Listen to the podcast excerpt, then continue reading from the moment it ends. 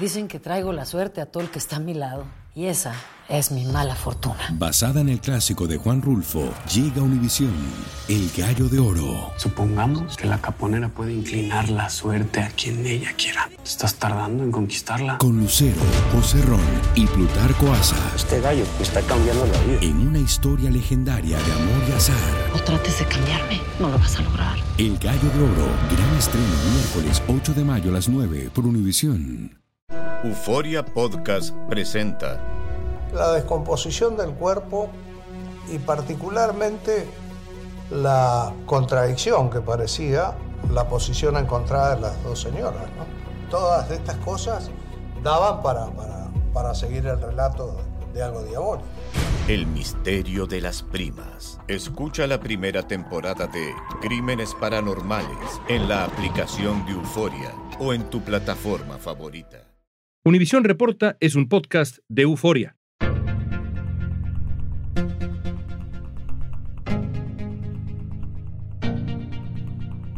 pierde vigencia la Orden de Salud Pública Título 42 y entra en vigencia la normativa llamada Título 8 y esto trae cambios bastante drásticos. Están entrando miles de inmigrantes que vienen de Latinoamérica, principalmente en estos momentos de Venezuela.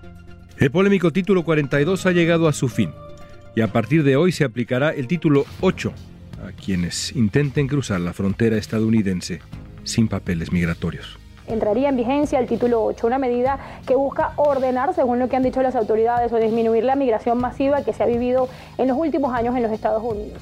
Muchos esperan un aumento desmedido del flujo migratorio, pero las nuevas medidas contemplan penas severas. Según el gobierno, lo que se trata es de enfrentar la masiva presencia de inmigrantes en la frontera sur. Porque se espera que va a venir un influjo de inmigrantes solicitando asilo muy, muy, muy masivo. Hoy es viernes 12 de mayo, soy León Krause, esto es Univisión Reporta.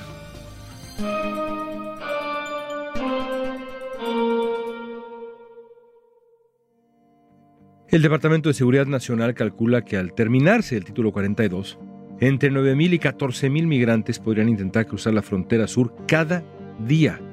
Esto sería más del doble de las personas que cruzan actualmente. Carlos Heredia es experto en política internacional e investigador del Centro de Investigación y Docencia Económica de México, el CIDE. Hoy nos va a aclarar todas las implicaciones de la nueva situación fronteriza. Carlos, vamos a comenzar por el principio de este tema que nos convoca hoy. ¿Qué es y para qué ha servido el título 42? ¿Cómo lo explicarías? Mira, el título 42 es una disposición muy antigua, por cierto, de la ley de salud de Estados Unidos que permite o ha sido usada no con un propósito sanitario, sino migratorio fundamentalmente, para impedir el ingreso a territorio estadounidense a aquellas personas que a juicio de la autoridad pudieran presentar un riesgo sanitario.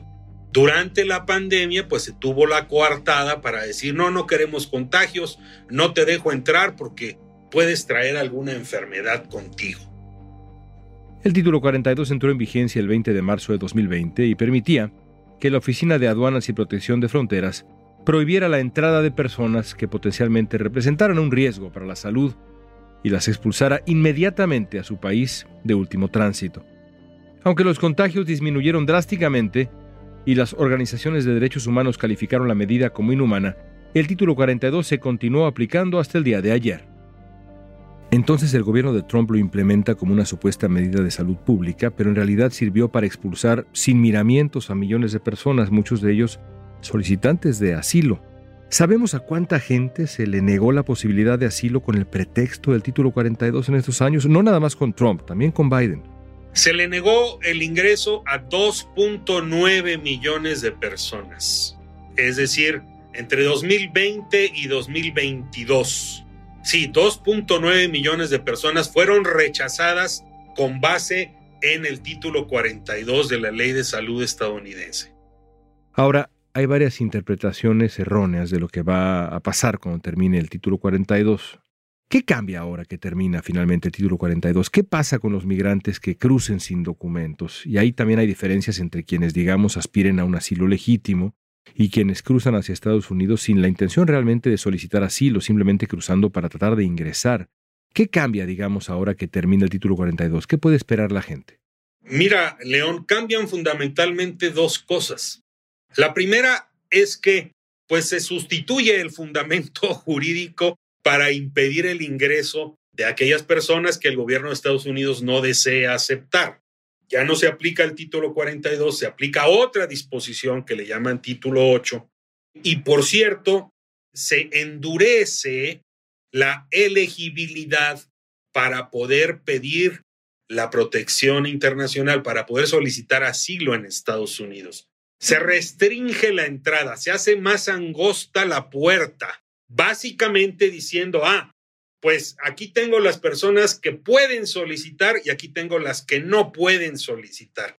Y se aumenta la lista de requisitos previos para poder calificar a solicitar. No quiere decir que se los van a otorgar. Se hace más angosta la puerta para solicitar el ingreso, que no quiere decir admitir. Si eres eh, un ciudadano de uno de los países beneficiarios del paro humanitario y te deportan, vas a quedar completamente descalificado. El Servicio de Inmigración está anunciando un programa que contempla la deportación express de familias migrantes que no califiquen para asilo. Eso solamente aplicaría para quienes provengan de países a los que existen vuelos de deportación.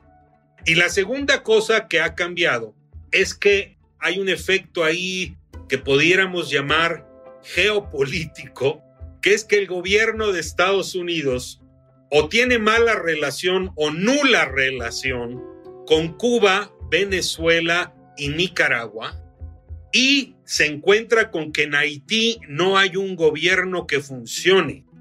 Entonces, esos cuatro países les da un trato especial, no porque sea especialmente benéfico, sino porque no puede deportarlos a esos países. En los tres primeros casos, porque tiene pésima relación con el gobierno de Nicolás Maduro en Venezuela, con el gobierno de verdad de Raúl Castro, aunque esté ahí una figura que se llama Miguel Díaz Canel, y con el gobierno de Daniel Ortega en Nicaragua. Entonces Estados Unidos básicamente confiesa, a esos tres no los puedo deportar a su país, los voy a deportar a México. Y en el caso de Haití, dice, en Haití no hay gobierno, hay el caos y por lo tanto no tengo con quién hablar para deportarlos. Eso es lo que cambia. Lo que la gente no sabe es que el final del título 42 también significa la vuelta de medidas de deportación más severas, incluidas consecuencias legales de verdad punitivas. Esto la gente, creo yo, no lo sabe. Explícame cómo cambian las cosas ahora en ese sentido para quien ingresa sin documentos y es detenido.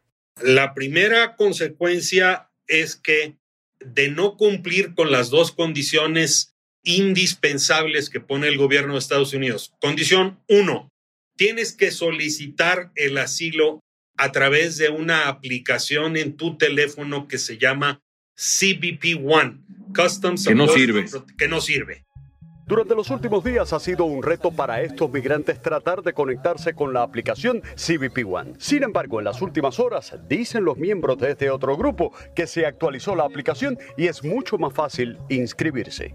Ahora tú te metes, registras, haces el proceso y mandas la solicitud. Entonces ahí te, ahí te dice que entre 14 días o 15 días te dan respuesta. Pero además tienes que demostrar que tienes un patrocinador adentro de Estados Unidos que tiene dinero para mantenerte, para recibirte, para alojarte, para alimentarte, etcétera cosa muy complicada para migrantes, por ejemplo, de Venezuela, que son en muchos casos primera generación, no tienen a nadie aquí en Estados Unidos. Así es. Entonces, digamos, León, tienes razón en el hecho de que se han endurecido los términos y se han incrementado las penas. La primera pena es que casi en automático te declaran inelegible. Y el segundo castigo es que si intentas cruzar sin papeles, te encarcelan o te deportan fast track por vía rápida y te impiden el acceso a Estados Unidos por los siguientes 10 años. Aunque el título 8 entró en vigencia hoy, se trata de una medida creada hace décadas que impone consecuencias graves a los inmigrantes por cruzar la frontera de forma irregular. Más de 140 funcionarios federales están siendo desplegados para apoyar estos centros físicos que servirán para dirigir a los migrantes hacia vías legales en las primeras etapas de su viaje y mucho antes de llegar, por supuesto, a la frontera suroeste. La aplicación del título 8 también contempla aumentar los recursos incluso fuera de Estados Unidos para agilizar el procesamiento de los migrantes. El Departamento de Estado tiene previsto abrir finalmente unos 100 centros regionales de tramitación en lugares claves del hemisferio occidental y en los próximos días pondrá en marcha una plataforma en línea para que las personas puedan concertar citas para llegar a un centro cercano. El plan que tenemos es que por centro vamos a estar eh, más o menos procesando entre 5.000 y 6.000 casos al mes inicialmente.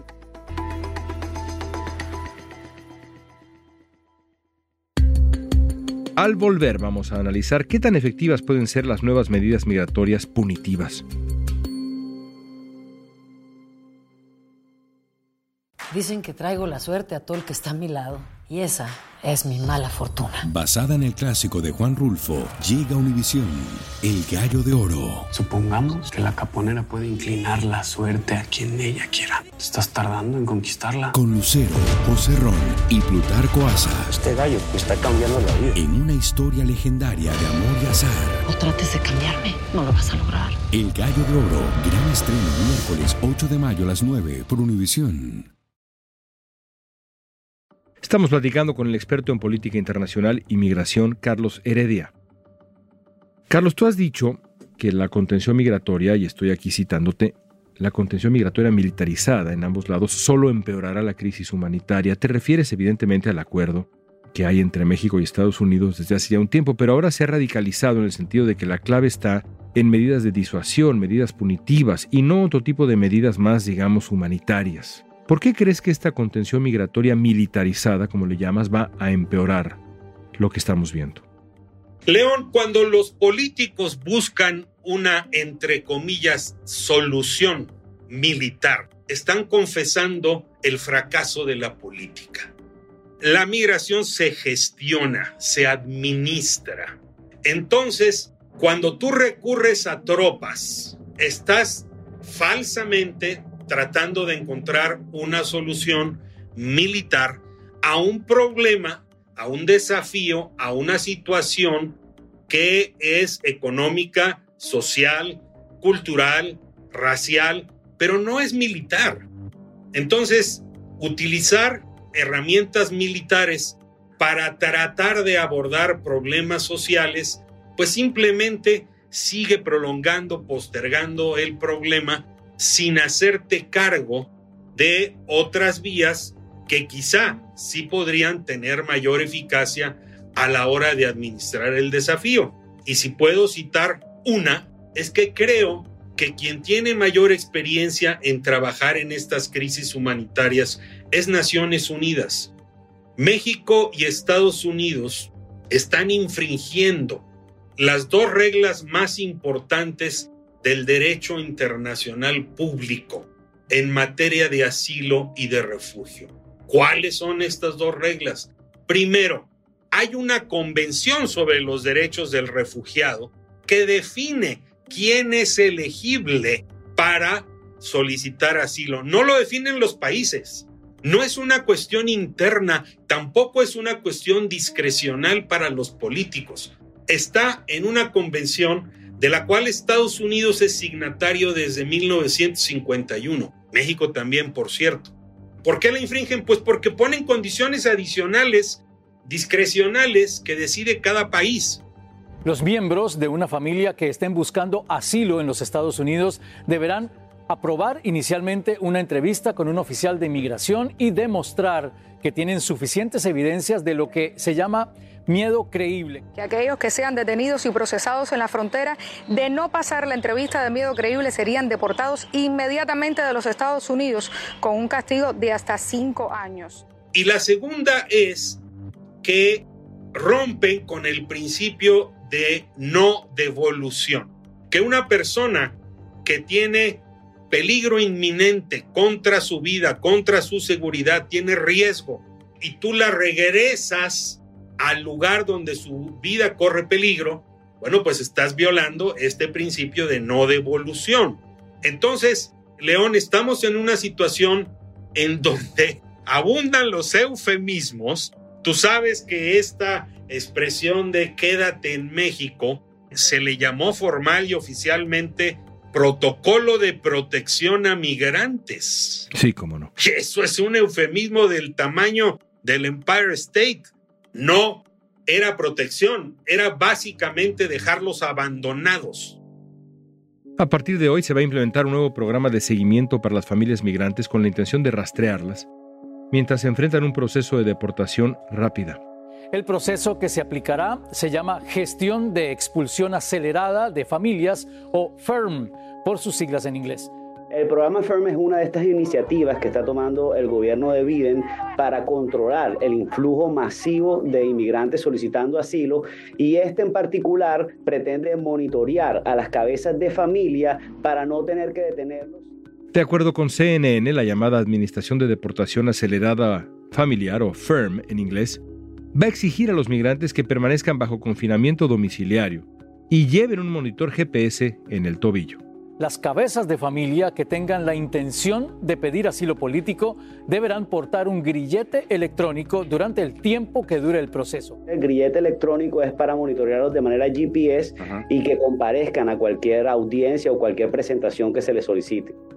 México se ha comprometido en este acuerdo, llamémosle así, singularísimo que tiene con el gobierno de Estados Unidos.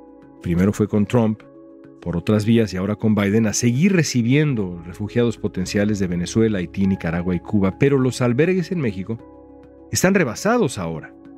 Carlos, cada gobierno se ve marcado por una tragedia migratoria particularmente terrible. El de López Obrador ya está marcado sin duda por la muerte de 39 migrantes en aquel incendio en Ciudad Juárez.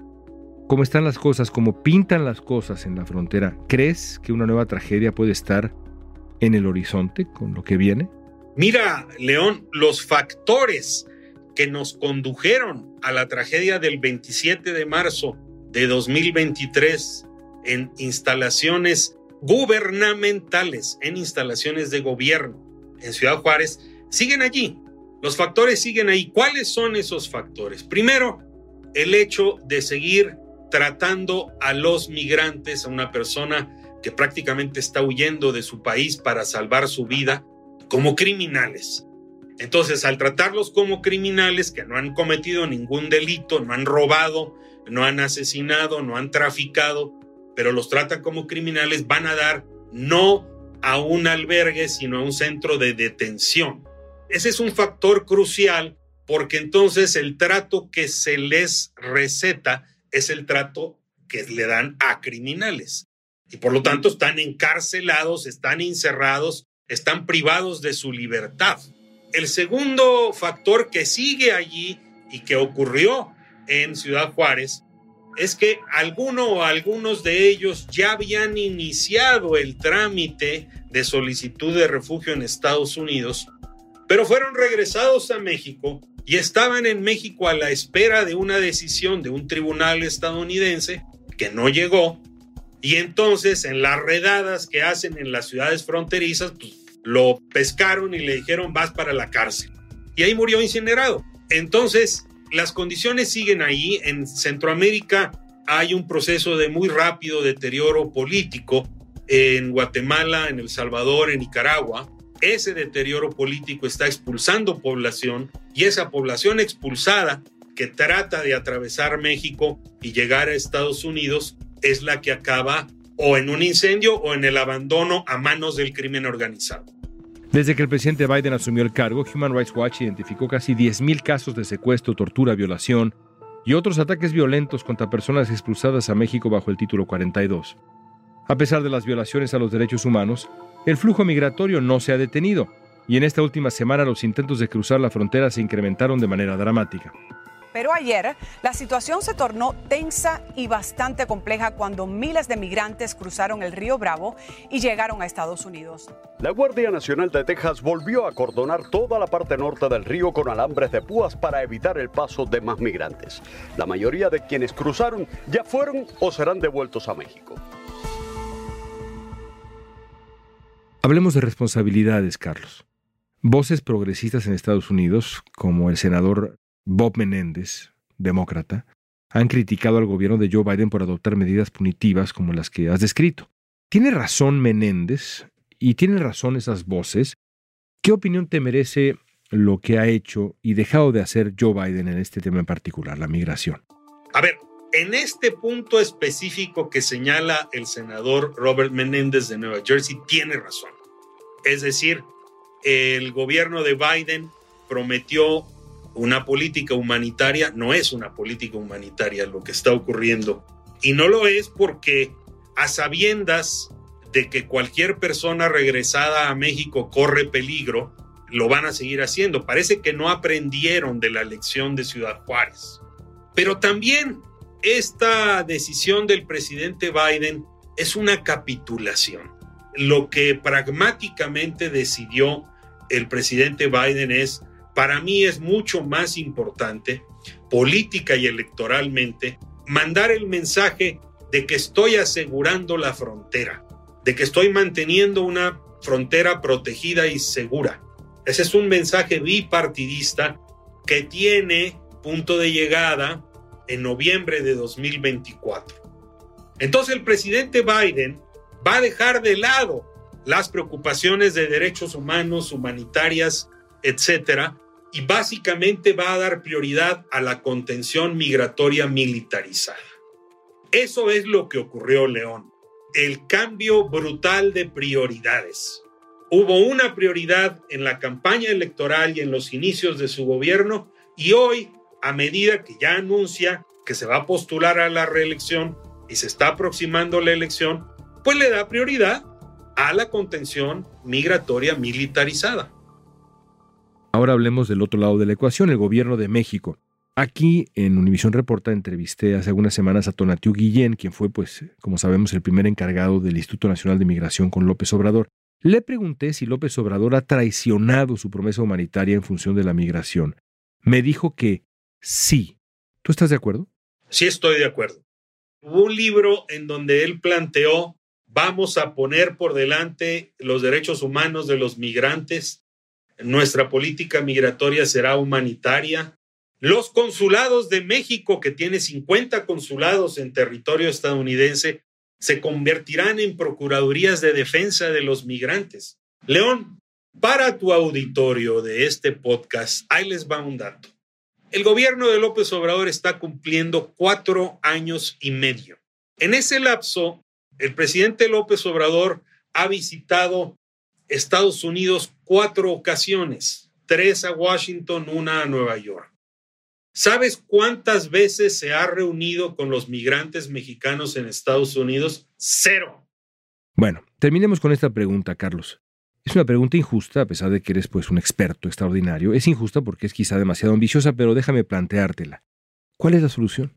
Hay dos millones de casos esperando en este instante en el sistema de cortes migratorias de Estados Unidos. Dos millones.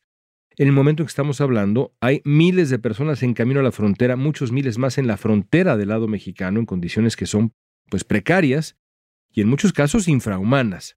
¿Cuál es la solución? Mira, León, en materia migratoria y de asilo no hablamos de soluciones. Hablamos de distintas maneras de hacer frente a un fenómeno de movilidad humana que ha existido siempre y que va a seguir existiendo. Aquel que te diga, yo voy a frenar la migración, te está diciendo una mentira. Eso no va a ocurrir. No ha ocurrido en la historia de la humanidad. Aquel que te diga, voy a intentar formas de gestionar cómo hacer frente al fenómeno migratorio, ya estamos en otro plano. Y yo te voy a decir una manera que está al alcance. Yo no tengo la cifra en este momento, pero si tú, León, sumas cuánto ha gastado el gobierno de Biden en despliegue de fuerzas, militarización de la frontera, es mucho más de lo que podría haber invertido. Y aquí es donde viene la parte más complicada. No precisamente en darle dinero a los gobiernos de Guatemala, Honduras, El Salvador, Nicaragua, o menos aún Cuba, Haití, Venezuela, sino tiene los mecanismos para apoyar iniciativas locales pequeñas en agricultura, en pequeña industria en aquellas ocupaciones, aquellas iniciativas donde las personas necesitan solo un empujoncito, un apoyo pequeño para salir adelante. La solución, no existe una solución única, pero cualquier intento, cualquier aproximación para mejorar la situación pasa, León, por el origen, pasa por las causas de raíz, pasa por hacer habitables esos países. Y te voy a poner un ejemplo muy concreto.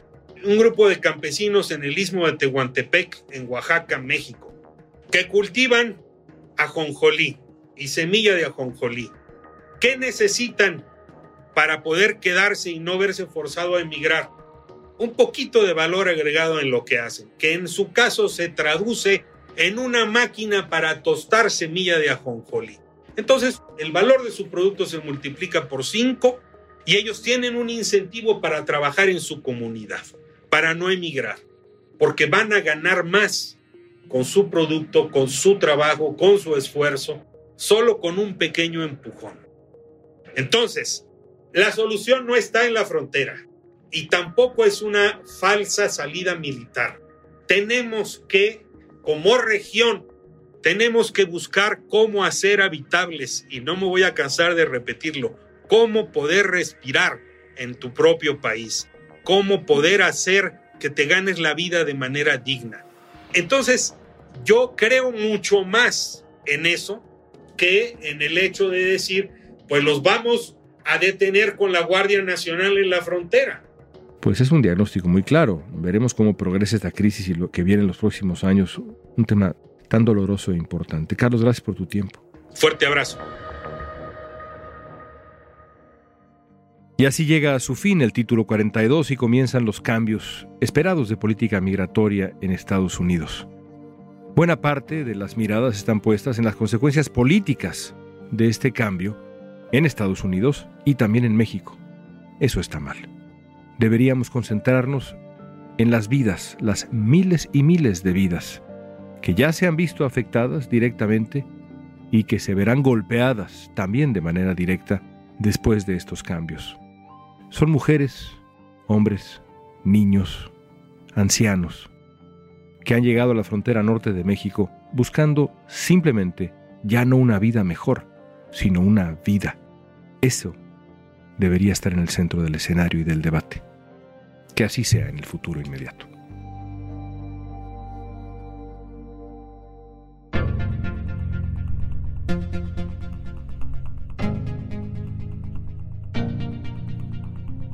Esta pregunta es para ti. ¿Qué opinas de los cambios que han ocurrido en la política migratoria en la frontera sur de Estados Unidos? ¿Los apoyas o te preocupan? ¿O ambos? Usa la etiqueta Univisión Reporta en redes sociales. Danos tu opinión en Facebook, Instagram, Twitter o TikTok. Escuchaste Univisión Reporta. Si te gustó este episodio, síguenos y compártelo con otros. En la producción ejecutiva, Olivia Liendo. Producción de contenido, Milis Supan. Asistencia de producción, Natalia López y Waleska Mansi. Booking, Soía González. Música original de Carlos Jorge García, Luis Daniel González y Jorge González. Soy León Krause, gracias por escuchar Univisión Reporta.